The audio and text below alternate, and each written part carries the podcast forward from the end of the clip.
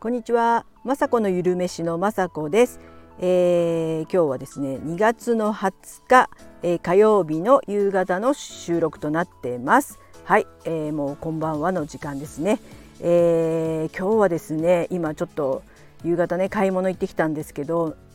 めちゃくちゃ暑いですね、えー、朝もねウォーキングしたんですけどその時その時も、えー、もうジャンバーがいらないぐらいえー、朝なのに暑くて今はもうですねなんか夏みたいになんかもわっとしてますし、えー、どうしたんでしょうかという感じですよね。で今日はね暑いみたいででも多分夜から雨降ったり週末になりますと、えー、私の住んでる地方はですね、え雪マークとかあるんですけど大丈夫ですかねこんなに寒暖差って春ってありましたかね？ほんと不思議な気候というか、えー、人間さんはついていけるでしょうかという感じでもう着るものもわからなくなってくるというか、えー、ちょっとねえー、タートルとか着てると当たり前ですけど暑くてですね汗かいちゃいますしでもね朝方とか夜は寒かったりもする日もあるので、えー、皆さんね体調の方をねあの整えていきたいですよね。一緒に、えー、頑張っていきましょう。はい。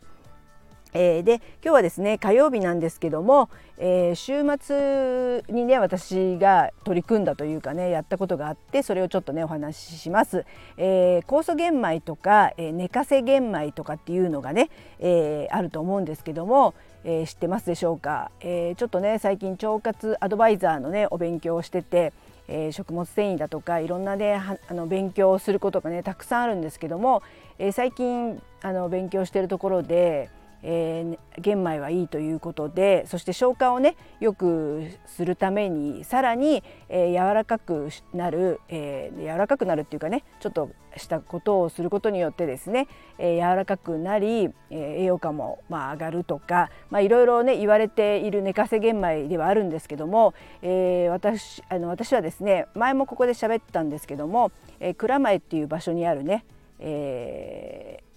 ー、あれ？忘れちゃった。えー、蔵前いわゆるっていわゆるっていうね、えー、美味しいね寝かせ玄米を食べさせてくれる、まあ、レストランとかレストランとかあとそういったあの材料がね売ってるお店があってそこそこでね、えー、寝かせ玄米を食べた時に、えー、衝撃を受けて、えー、こんな美味しい玄米だったら、えー、家族みんな美味しいって言って、えー、食べてくれてそしてね栄養も、えー、取れるので、まあ私あのおかずをね作る担当としてはですね栄養がたっぷり取れればそんなにねおかずがいらないっていう感じを受けました、えー、そこのお店でもですねまあ小鉢はまあたくさんありましたけどもまああの玄米のねすごくあのたくさんのねミネラルとか栄養が取れるのであれば、まあ、本当お味噌汁とねお漬物で、まあ、朝とかは十分だということでこれはね作ってみたいなとずっと思ってました。でだいぶそうですね2年ぐらい前とかコロナの時とかも私やってた時があったんですけども、え、ちょっとねあのお釜のところをですねあの寝かせ玄米やる時にまあやらなくてもいいのかもしれないですけどこう泡立て器でねシャカシャカシャカシャカ、まあ、23分とか5分とか8分とか言われてますけど玄米の殻をですね、えー、破いてというかねそこを削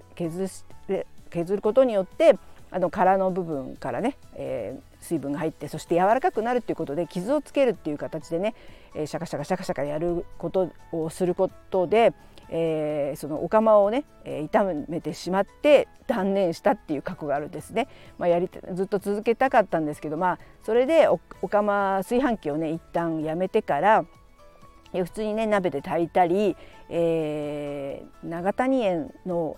かまどさんっていう土鍋を買ってから土鍋でねご飯炊くのも憧れでえずっとあのそれで作りたかったのでそれを購入してそれからはですねずっとあのえ土鍋でご飯を炊いてました。で、えー、今回もですね酵素玄米を作るっていうことで、えー、まず土鍋でね玄米を美味しく炊いてそれを、えーまあ、寝かせるために今回、まあ、普通のね炊飯器を、えー、購入しました。もうねあの調べてますと今、まあ、78万もする高級な、えー、酵素玄米を作る炊飯器とかも売ってますしえー、ちょっとね悩んでねまあこれ買ってみようかなとか一時ねあと悩んだんですけども、えー、やはりですねまあそういうのを買ってしまってでもね続かなかった場合とか、まあ、そのね酵素玄米機でもいろいろね発酵ができたりとかいろいろね機能はあるので、えー、もしそれを作れなくなっても無駄にはならないと思ったんですけどもやっぱりですね高額だということと、まあ、炊飯器はですね普通に玄米モードもあるやつを変えたのででもね炊飯器比較的安くてね安心しました2万しない感じでね変えてまあピンキリですよね。まあ、10万ぐらいの炊飯器ももちろんありますし、まあ、私が、えー、使いたい機能という言えばねそういった保温ができるということや、まあ、玄米あの機能がね玄米で炊けるモードがあれば十分なので今回はねそちらを買って、まあ、日曜日からいろいろ浸水玄米ってね浸水しなくてはいけなくて、まあ、それもね賛否両論というかね浸水しない人もいますし、まあ、発芽することに趣を置いて、まあ、玄米ってあのあの硬い殻で、まあ、浸水しますとある一定のね時間、えー、1日とか2日経つとですね発芽するんですね。で発芽しすぎちゃうともちろんいけなくいあのいけなくて発芽のちょっと手前ぐらいで止めるみたいな感じでそれによってね、えー、有害物質というかね毒性がなくなるとかねもう、えー、調べますとねもうキリがないぐらい昔はそんなこと誰も知らなかったようなことが今はねいろいろ研究されていろいろ発がん性だとか、えー、危険なことに関してはですねよくこう情報として上がってくるシステムなのかよくわからないですけど、まあ、その辺はですねあんまり私は、えー、気にせずいきたいなと思ってるんですけどもやっぱあの寝かせ玄米柔らかくね、えー、美味しくえー、したいので浸水はね、えー、ちょっといつものいつものというかあの白米とかに比べたらですね、えー、一晩は最低でもね浸水していきたいと思いますし、え、夏になりましたらねもうそれだけでね腐っちゃったり、え、したことがね過去あるのでその点も踏まえてですね、まあ、そんなに厳しくは厳しくねするつもりは厳しくっていうかねあの追い込んじゃうと美味しいね寝かせ玄米作れなくなる方がちょっとあのね悲しいのでその辺は緩く冷蔵庫とか入れて、まあ、浸水だけしてで、えー、土鍋で炊いて保温していこうかななんていうのを思ってます。で今日はですねあの2日寝かせた状態でね先ほど、えー、お昼ご飯にね食べたんですけどもうね美味しすぎて美味しすぎてもうなんじゃこりゃみたいなもうもちもちというか、まあ、柔らかくて、えー、私はですねもともと早食いであまりね噛まないんですね噛まなくてでなんなら今までも硬い玄米をそのまま食べてて、まあ、飲み込んでたんだと思うんですけどもまあ本当に噛まないってことが一番良くないんですね。まあ、玄米はですねよく噛んで噛んで、えー、食べなくちゃいけないかったんですけど、えー、今回のようにね寝かせ玄米はもうほんとふんわり柔らかくてまあ、旨味もあって甘さもなんかあって美味しくてほんとちょっとのねもうごま塩とかあれば最高なね赤飯みたいな感じで美味しくて、えー、お味噌汁とほんとちょっとのねおかずだけで十分で。えー、本当にありがたくねいただきました本当これだけでもね本当いいなって思っちゃうんですけどもやはりねいろんなバランスとか考えるとやっぱりねあの鶏肉とかそういったタンパク質も取らなくてはいけないのであの玄米菜食みたいな感じにはね、えー、多分ならないというかねそれをしちゃうとですねやっぱり元気がなくなったりとか、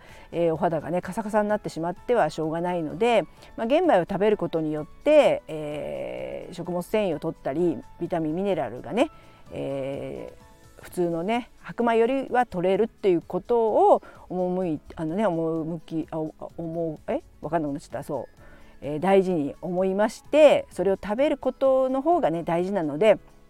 あんまりあのあまりっていうかね先ほど言ったみたいにすごく浸水はとかっていうのはね、えー、あんまりこだわらずに、えー、酵素玄米寝かせ玄米をねこれからも食べていきたいと思います。えー、もう少しね、え慣れてきて自分の中で、え決まりというかねこうやったら簡単に寝かせ玄米できるっていうのが分かりましたら、えー、また YouTube の方もね撮っていきたいと思います。はいそんな感じでもう9分も経ってしまいましたけども、えー、今日はですね、えー、金あ金曜日ではない火曜日なので YouTube の方がもう上がってます。えー、今日はですねおからのわらび餅風ということで、えー、生おからをねえー、使った、えー、おやつをね作りました最近私あの生おからね、えー、スーパーで見つけますと買ってきます、えー、それはですねあのよく言うんですけどポテサラ風が大好きでうちではね。えー、じゃがいもを茹でたりするのがちょっと面倒くさい時はもう生おからを買ってきてですね。それにあの豆乳とかマヨネーズとか入れてきゅうりとかね普通にハムとか入れるだけでとっても美味しいね。あのヘルシーなポテサラ風なのがわらび わらびっておからでできるのでよく作るんですね。で今回はこのその生おからを使ってわらび餅みたいなこう甘いねスイーツができたので、えー、紹介したいなと思ってですね、えー、撮りました。えー、とってもね、えー、おからってねもちろんもちろんというかパサパサしてるイメージがあるんですけども今回片栗粉を入れたことによって片栗粉とね豆乳を入れて、えー、加熱しますとですねすごくもちもちのね、えわらび餅のようなものができでまあ、冷めてもねみたらし団子みたいにとってもね美味しいお餅風な、えー、おやつができたのでこれはですね是非あの普通の普通のっていうかね低糖質なおやつなので、えー、ちょっとね甘いもの食べたいお餅みたいなの食べたいなっていう時はあの生おからねおすすめです。えー、食物繊維もね取れますし、えー、タンパク質も取れます。そして何よりも、えー、安いですよね。なので、えー、ぜひねおからを今度ねスーパーとかで見つけた時はねこれ作ってほしいなと思います。はいそんな感じです、えー、もう YouTube 上がってますのでよかったら見てください。はい最後まで聞いていただきいつも本当にありがとうございます。雅子のゆるめしの雅子でした。